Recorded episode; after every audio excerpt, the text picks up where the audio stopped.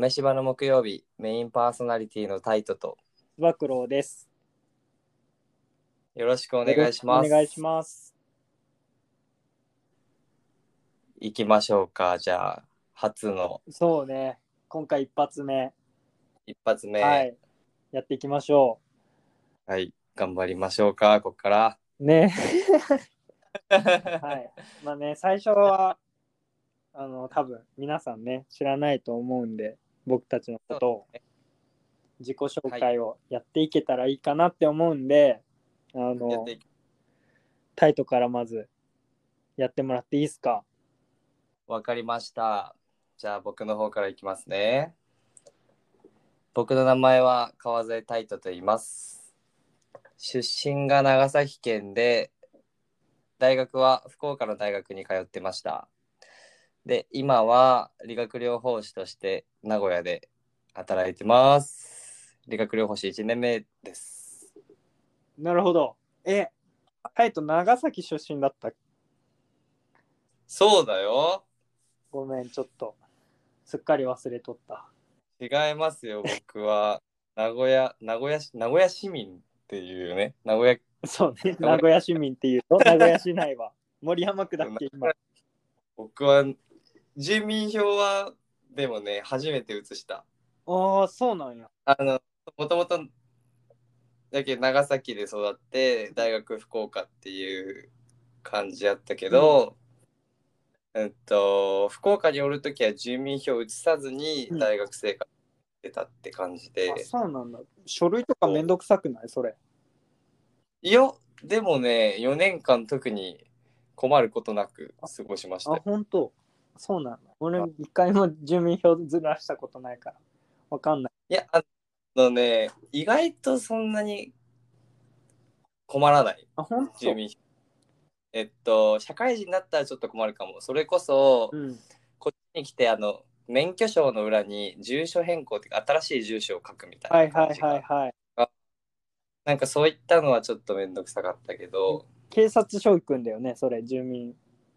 そうそうそう、でも、仕事が、仕事基本平日、月曜日から金曜日うん。なんやけど、その近くの警察署とかってさ、平日しか空いてないみたいな。ほうほうほう。そうなんだ。そうそう、土日に行くなら、えっと、天白区うん。平張り？そうそう、平張り、平張りね。平張りまで行ってくださいって言われて、あの、名古屋に来たばっかりの僕からしたら、平張りってどこ？みたいな。そうだよね。平張り。うん。すっごいで、電車何回乗り換えたかなって感じで行ったよね、本当に。そうね。そうかっねた。ちょっと。そう。っていうことで、あの、名古屋まだ1年っていう。そっか。1年か。しなんか1年で、うん。なんか発見した？名古屋のいいとこ。発見あ、いいところ。いいところ。いやでもやっぱりあの電車いっぱいあるのいいね。電車いっぱいあるの。電車いっぱいあるのいいですよ。そうそれこそ長崎っうて、ん。あの路面電車お賃電車。ね、長崎そうそうあれね。そうあれは通ってるけど、そんなに使わないっていうかあと遅い。そっか。あれあの路面電車って、うんうん。あの車とかと一緒の道路にこう線路があるのうん。だよね。うん、だから信号で止まるんですよ。信号で。えー、乗ったことはないから、見たこああ。そあの、こっちの電車って信号とかないや。ないね。そうそうそう。信号で止まるんだよ、毎回。踏切しかないから。そう。踏切はさ、車にしか関係ないっていうか、うんうんうん。信号で止まるし、遅いしやけん。全然いいとこないですよ。長崎ディスってるの。いやいや、長崎は大好きだよ。いや、ディスったよね。路面はまああの多分外から観光とかで来た人とかは多分珍しいから乗りたいってなるけく。ど、うん、の人からしたらこういう名古屋とか東京とか大阪みたいな、うん。たくさん電車がある方がありがたいっていうなか、ね。普段。そうそう。そこでやっぱり都会いいなーって思ったやね。っぱインフラは大事ですか？大事ですよ。大事。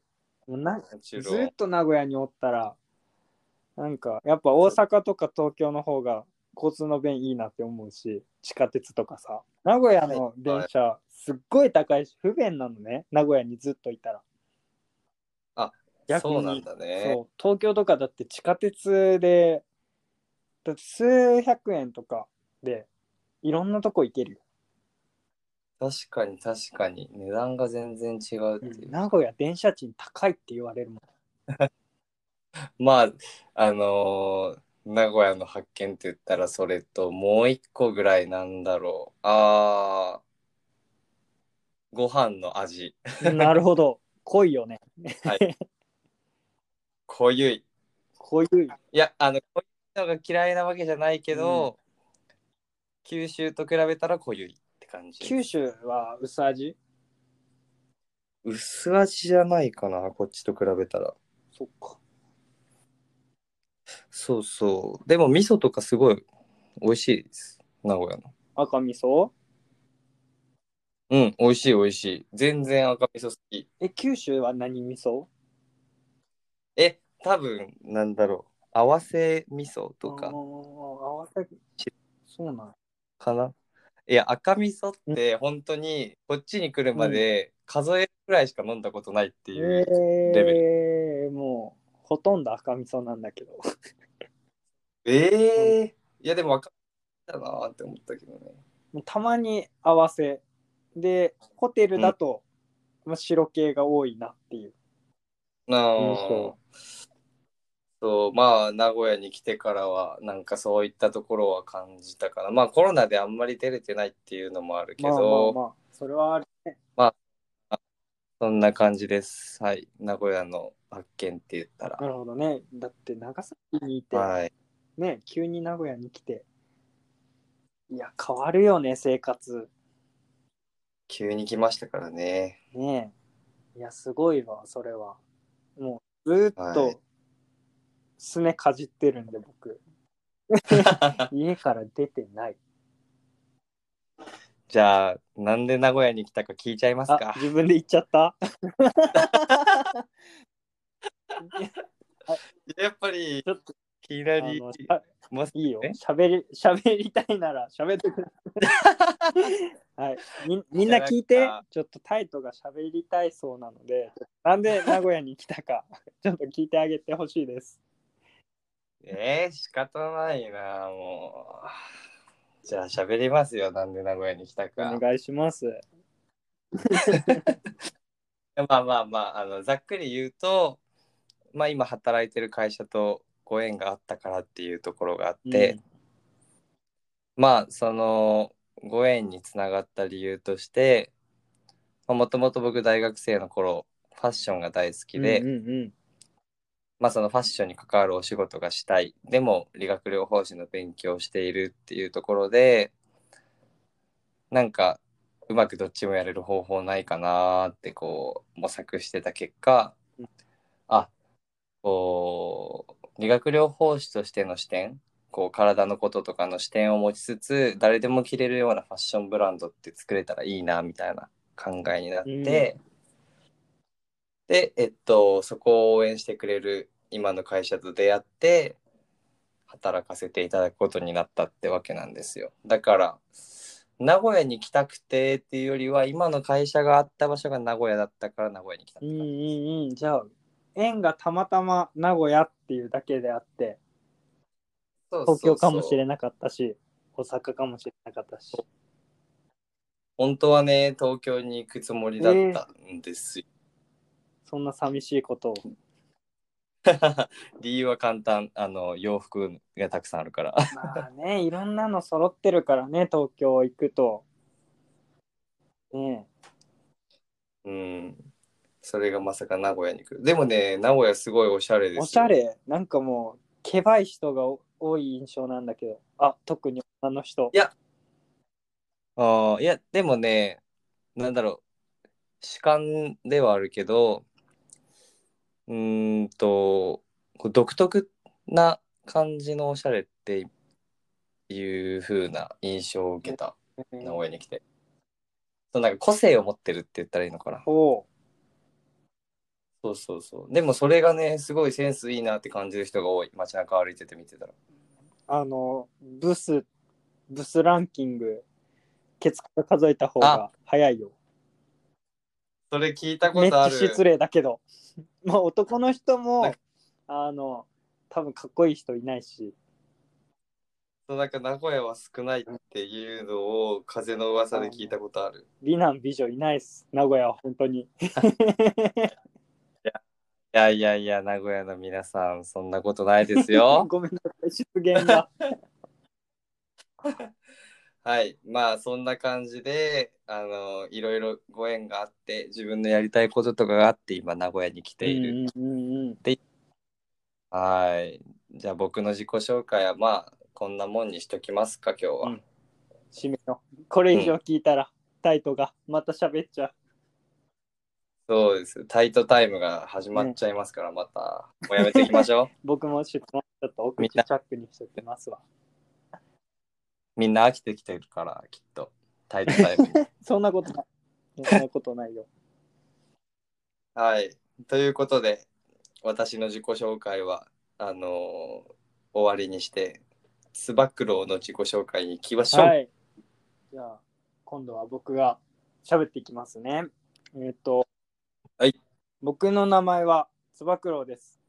あの、本名は佐藤翼って言います。えっと、僕もタイトと一緒で理学療法士をやってて、で、働き方はフリーランスで働いてます。なので、いろんなことを今やってて、例えば自分の授業は訪問の生態、あとは SNS で集客したり、えっ、と、コミュニティの運営をしたり。で、今3月からちゃんと1年越しに理学療法士の免許使って非常勤で今働いてますと。3日目。って感じで、はいまあいろんな働き方をやってる理学療法士です。はい。えっと、はてなマークだらけの自己紹介ありがとうございました。はい。いえいえ。いやいやいやいやいやいや、ちょっと待ってくださいよ。何ですか？1年目ですはいよね。。僕まだ1年目、23歳だよ、ピチピチの。ですよね。僕と同い年うんだもんね。なぜフリーランス？そうね、まずそこは、まあ、みんな疑問に思う？いや、お、いや、お、え？思わない？逆に。最近結構フリーランス耳にしない？いや、まあ確かに、あのーフリーの時代みたいなのはよく聞くけど、あのーこのセラピストの業界で1年目からフリーランスっていうのは、うーん、僕が知る限りでは聞いたことがない。俺もない。え、逆にいるのかな ?1 まあ、年。いるはいるでしょ。多分各都市に1人ぐらい。本当47に人はいるんじゃない？どうやってだって生きていくのってなるじゃんそれ本当に実績も何もない状態でさ、大学生の間に顧客を獲得しておくとかそうね、あのーちゃんとやるやるのややるとしたら、大学生のうちからクライアント持って、ね、お客さん持ってないとしんどいよ。一人でやっていくならね。よねまあちょっとそのフリーランスになろうって思った経緯をざっと話してもらいましょうかねえーっと、経緯は、あの、僕もちゃんと真面目なので、あの、ちゃんと病院に就職しようとは思ってました、最初。でう、んスポーツにずっ理学療法士になったきっかけも、スポーツのトレーナーやりたかったとか、あとはスポーツ選手見たかったっていう思いがあって、あの就職先もスポーツのクリニック結構プロ野球選手が来たりあの金メダルレスリングで金メダル取った土性沙織さんとかが来てるクリニックがあるんだけどあのそこに就職しようと思っててあの見学も行ってもう1ヶ月後面接だっていうところまで行ったんだけどちょうど1週間前とかかな面接の。急に今年の求人はなくなりましたみたいほなそんな衝撃なことがありまして。でそこからなんかもう働きたくないし学校のすねかじって大学病院行ったりあと関連の病院に紹介してもらっていくのはすっごく嫌でまあ反抗期ね佐藤君はさ 遅めの反抗期でう。相当遅めですそこかね。らあのもういいや一回も働かんくってもいいや自分でやっちゃおうみたいなバイトもしたくないしもう働きたくないととにかくほう。社会不適合者ねそうですね。今僕もそれをね、言おうと ごめん思った。奪っちゃった 一番お似合いの言葉はいですよ。僕不適合者ですはい。えーそれで、まあじゃあ、フリーランスになろうって思ったっていうより、ニートになろうって思ったみたい。あ。ごめん、あの、方あれだけど、そういうそっ。ちの方が近いかもしれん。ねなんかちょっと フリーランスって聞こえいいけどさニートだよね。そうそう、いや、フリーランスって聞いたら、まあ、その、キャリアとか、ね、そういうの関係なく、1年目から、あの、自分で仕事を取りに行って、実践積んで、スキルアップしていくみたいな感じに捉えれるけど、なんか今の聞いてると、あ仕事仕事したくなかったから、うん休職してないみたいな。そうだね、ちょっと語弊生むね、これは。まあでも、まあででも今ちゃんと治療家としては働いているんですよ。まあね、あの月に5人ぐらいを見てるからちゃん、ちゃんと働いてるよ、今も。今は、はい、今まは、あそっか。まあ病院にも今月からって言ってたからね。うんだから、あの、まじくっそ真面目な話すると、あの、何も見えなくなるんで、今日は話さないんですけど、あの、まあ、ざーっと言うと、クソニートです。なんで、あそこは、おおむね間違ってないんで、もう、クソニートキャラでいきますわ。わかりました。あのー、つば九郎イコールニートということで。まあ、なんだろう。そういうフリーランスとかの働き方って結構他の人からしたら未知な世界でもあると思うので、またがそこのね、お金がどうやって発生してるのかうんうんうん。とか働き方とか、そういったところは、あのー聞いていこうかな、ね。また。タイトル改めて。だってね、ファッションの自分でね、アパレル作り、アパレル？ファッションブランド？うん。作りたいって言ってるからさ、会会社立てないといけないじゃん。そうなんですよ。ね、だから、まあそういうことはね、必然的に勉強しないといかんよね。そうなんですよ。あのー起業家にならないといけないいう。ね、いつまでも理学療法士じゃ、ね、限界あるもんね、それは。まあ、そうだね。そこはね、あの、まあ自分の夢に向かって順番にステップアップしていくつもりではいるけど。ね、それもすごいなって思うんだよね。なんか夢をしっかりさ、持って、そこ大きなさ、フうん。ァッションブランド作る、うん。まあ誰でも着れるような服作りたいって思いがあるじゃん。なんかそこまで具体的にできるってすごいなって思ってて、なんか多くの人が、なんだろうな、やりたいなーっていう、そういう具体的な夢はあると思うんだけどなかなかうんやれたらいいなが多い気がするのね。でなんか志ま半ばで諦めたりとか、まあ、あとはあ言葉何喋ろうか。本当にど忘れした。えう急に？やマジなそうで。ごめん。ちょっと待って。あもう待たんくっていい。ちょっとなかったことにしようこの話。待って、すっごい急に忘れるじゃん。ちょっ。と本当にいやいや俺自分でもびっくりしてる。だってなんかさ、言葉忘れる時ってこう話してる途中に一瞬間が空いて、え、どうしたみたいに聞いたらやっぱり忘れちゃったみたいな感じになるのがこうパターンかなって思うんだけど、今のパパパパパパパパパ、あ、忘れた。え？自分の頭の中でこのなんかストーリーは作っとったんだけど着地点見失っちゃったで嘘じゃん。すっごいいいこと言ってたけでどね。今自分で喋ったことももう何喋ってたか分かんないからいやいや、ちょっと初回から大事 ややっちゃったね やっちゃったけどすっごいよ。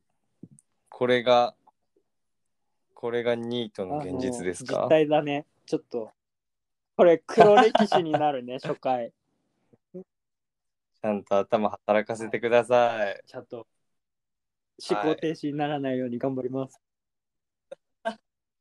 じゃあ、あのー仕切り直します、こっから。お願いしますはい、話題を切り替えましょう。まあ、自己紹介ってところから、今ね、話が点々点々点といっぱいいっちゃったわけですけど、まあ、そもそも、その僕は友達もいない状態で名古屋に一人で飛んできて、つば九郎は、あの、ニート、かっこフリーランスっていうことで、働いているという。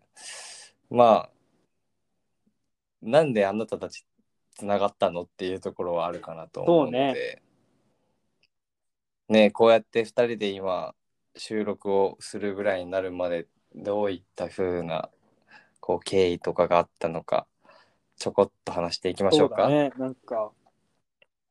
はい、だったあれは何月？あったの？多分去年の9月か10月。そうだねなん飲み会だもんね初回が。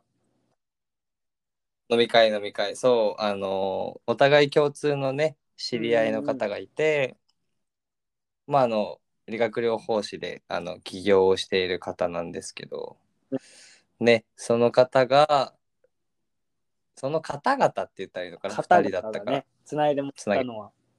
その方々があの飲み会やろうって言って誘われたのが僕とつば九郎だったっていう、ね本当たまたまだよねあれまああれはたまたまだね、うん急にさに。空いてるって。ん今度こういう飲み会があるけうん。ど来るっていうふうにしれーっと誘われて。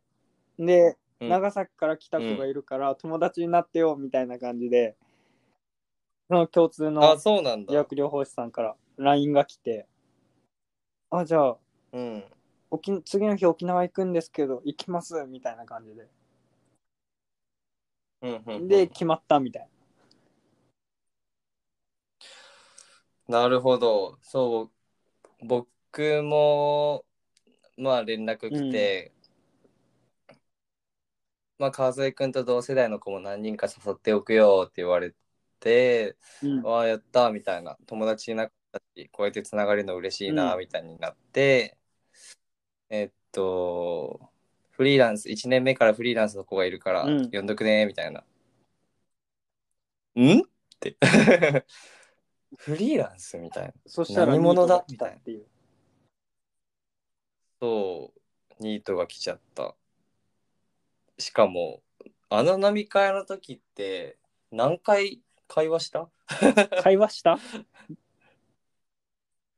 会話したかな？多分直接的な会話一回もしてない自己紹介ぐらいだよねそれも。自己紹介ぐらいしてあとはもう先輩方の話題にが振られた時にお互い話すみたいな感じで、そうてっきりこうフリーランスとかだからすっごいこうガツガツしててなんか「なんで長崎から来たんですか?」みたいな感じでこうガンガン質問とかされるのかなと思ったら一言も話しかけられないっていう。ね、ごめん。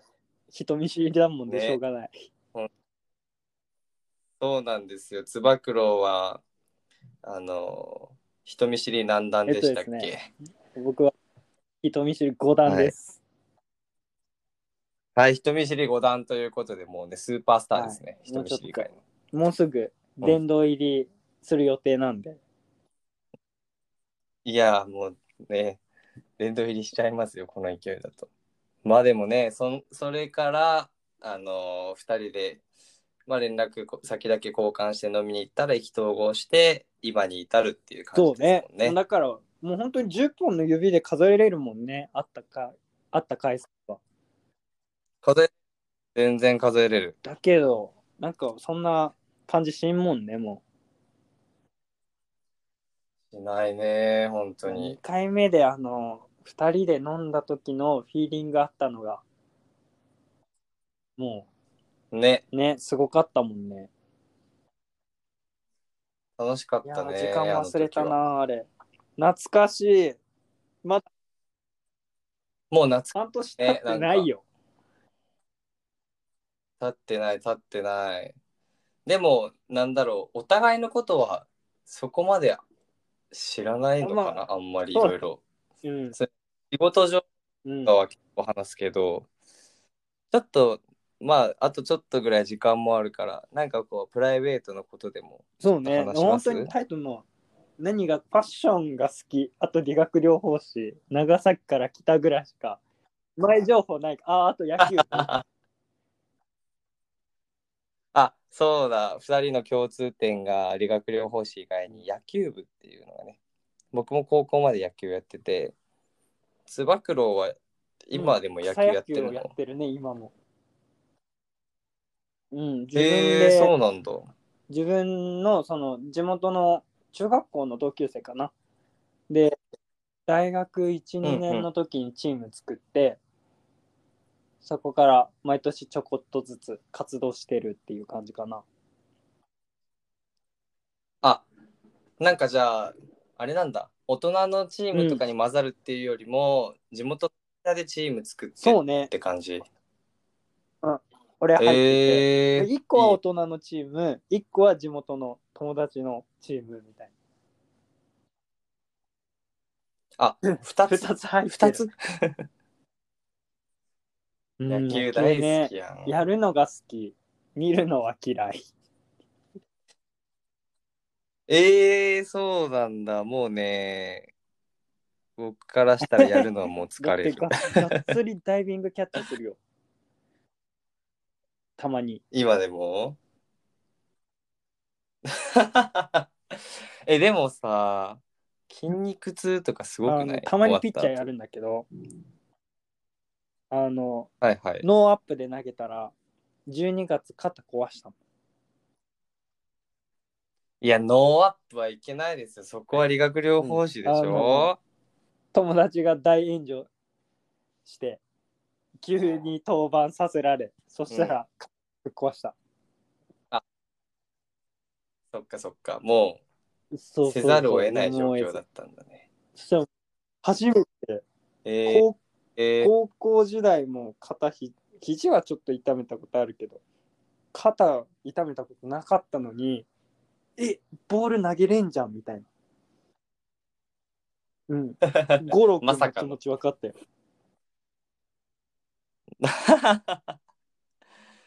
いやーちょっと肩を痛めたことがないもので僕は同情いやはできないさですけど。あのタイトのさ高校時代のその顔全然違くない？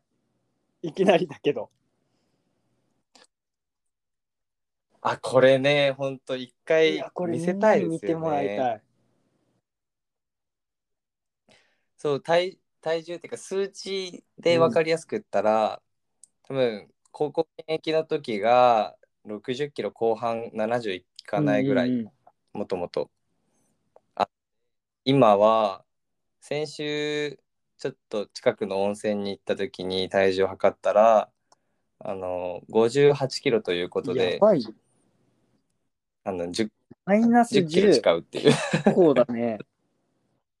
そうそうあの頃はねすごかったよ、うん。朝ごはん食べて学校朝練終わってご飯食べて、えーあれか。毎休み時間ご飯食べて。毎休み時間。そうそう。1時間目終わっておにぎり1個2時間目終わっておにぎり1個3時間目終わっておにぎり1個で4時間目終わったら昼休みで弁当で567も同じように食べて練習終わりにもおにぎりとプロテイン飲んで家帰ってごやばめっ飯に入ちゃ食うね。いや、いや母さんもう無理やり本大当。に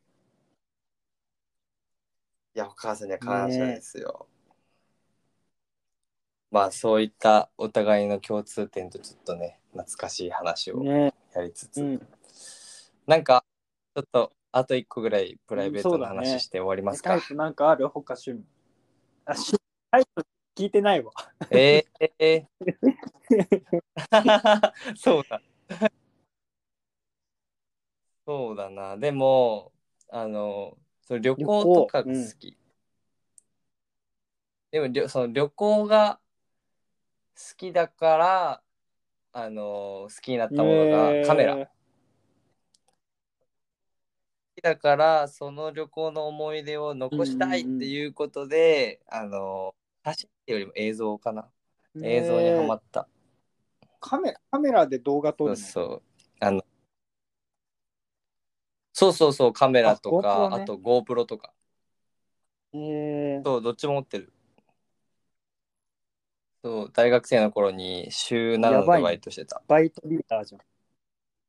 そう週週7でバイトしてあの朝からバイト行って昼休憩の間に学校のテストとかの勉強して、夜バイトしてをずっと繰り返してた。ターじゃん、やば。そうでもちゃんと卒業できた。そうなんです。そう、そういったカメラとかも好きなんで、なんかあれだね、お互いの趣味のところとかから掘ってって、いろいろ話したりしたらいいね。それこそ僕のうんうん、うん。ファッションのところいや、とかでさ、聞きたい、そこ。あの、だって、俺全然好きじゃないもん、服。うん好きじゃないって言うと、あれだあけど、なんか、ユニクロでいいって思うからさ。あ、そっか。好きでもないし、興味もないし、となんかわかとりあえんないみたいずダサな感じか。ダサい服は着たくないけどまあできればかっこよくなればいいかなぐらい。なるほど。じゃあ、いつか、こう、つば九郎から僕に対して、そのファッションに対する、こう、うん。質問とかしてもらって、まあ、それにこう答えていくみたいな、ちょっとしたコーナーがあっても面白いかもね。聞き。たいのがなんか流行ってコロコロ変わるじゃん、なんか今年の流行はいはいはい。ああ、OK です。じゃあ、今年の流行を僕の方からお願いします。言わせて。そんな大こと？めっちゃ重大発表。発表。初回でこのラジオ終わりますぐらいのテンションだよ。えっと、今年の流行としては、ジェンダーレスあのジェンダーレスって言ってわかるかな？男女あんまりそこの境界線なしってことでしょ？ああ、そうそうそう。こんな感じ。かな。えっと、そのまあ、大きく言ってジェンダーレス。結うん構その、今って男の人でも、なんか男の人でもちょっとこう可愛い感じの服装とかってそうね街流行りじゃん。中歩いてるとたまになんか見かけそうそう。それこそなんか髪型とかもさ、こうマッシュって言われて、キノコみたいな頭っていうかさ、こう可愛らしい要素が入って髪型とかの方が受けが良かったりするっていうか、そういったところでちょっとそのまあ男らしいとかっていうところから意外とあの可愛らしいとかこうフェミニンってなんて言うんだろうな、色っぽさっていうか。っていうところを出す上であのレディースの洋服とかを買う人って結構増えてるんだよね。まあそれなんだろうな。あるんじゃない？僕はレディースの服はまだ買ったことはないけど、まあそれこそなんだろう。ナイキとかのスニーカーってさ、あのウィメンズって書いて出してる、うん。その女性用として出しててもサイズの幅は結構27とか8ぐらいまであったりとかするんだよね。ウィメンズであるそんなでかいの？いや、うんあの、ウィメンズって書いてるけど、結構メンズもそのスニーカー買ったりするから、27、8ぐらいまで幅があってたりとか。うん、女の子がさ結構だから男の子の買うのは分かるのね。なんかその逆っていうのがやっうんうんうんぱあんまり、まあ偏見かもしれないけど、やっぱそこしがたいなっていうのが。ああ、そう、しがたいってことは、まだみんな知らないから、これからトレンドになる可能性が高いっていう。とかでも結構流行ってるのやっぱそうそういうジェンダーレスっていうのは。え、むしろ、あのー基本ファッションの流行とかってやっぱ海外から来ることが多いっていうか、っていうふうに考えるとあっちの方はね、もうガンガンジェンダーレスは。なるほど。じゃあやっぱ日本は遅れてるってことね。日本は大体そういうアメリカとかヨーロッパとかの流れが来た後に入ってくるっていうね印象かな。何でも言うもんね、そうやって。ね、なんか、ね、そういった海外のものを早く取り入れてるところとか日本にもね、まあファッションだけじゃなくてあったらいいけど、思うけど、まあなんかこんな感じで最後に3分ぐらいファッションの知識でもアウトプットできるようにいや、いいねしてたら。なんかいいかな。あ、今年ジェンダーですねって。あ、ちょっと女女の子っぽいの着たらウケるんかなって。まあトレンドって言ったら、まあ、他にもいろいろ細かく言えばいっぱいあるけど、まあ、ジェンダーレスは一つかなって思ってる。あの、ファッションショーしてください。コーディネートしてほしい。なうん。ああ、いいですね、それ。ねいいですね。ラジオだとちょっと伝わらんけど。どさ。いや、ラジオでさ、コーディネート伝える。ね、難しいよね。難しいよ ないから。いや、もう、無理って思ってるもんだそこをチャレンジするね。のがタイト君です。そうですね。じゃあ、皆さん、いつか、音声のみでのコーディネートをお待ちくだ。さい。はい。まあ、ね、お互いのなんとなく特徴はね話せたかなと思うんで、この辺にしときましょう、今日は。はい。まあなんかね、今後どんな話をしていくかとか、また2人で決めながら、ちょっと皆さんがこう楽しめるようなコンテンツを考えていきましょう聞いてくれる人がいるからこはいそ僕たちも頑張れるので、聞いてる人たちのために、そうですね一回一回大切にしてやっていきますので、これからも末永くお付き合いよろしくお願いします。はい、よろしくお願いします。じゃあ、はここら辺で終わりましょうか。ありがとうございました。さようならバイバイ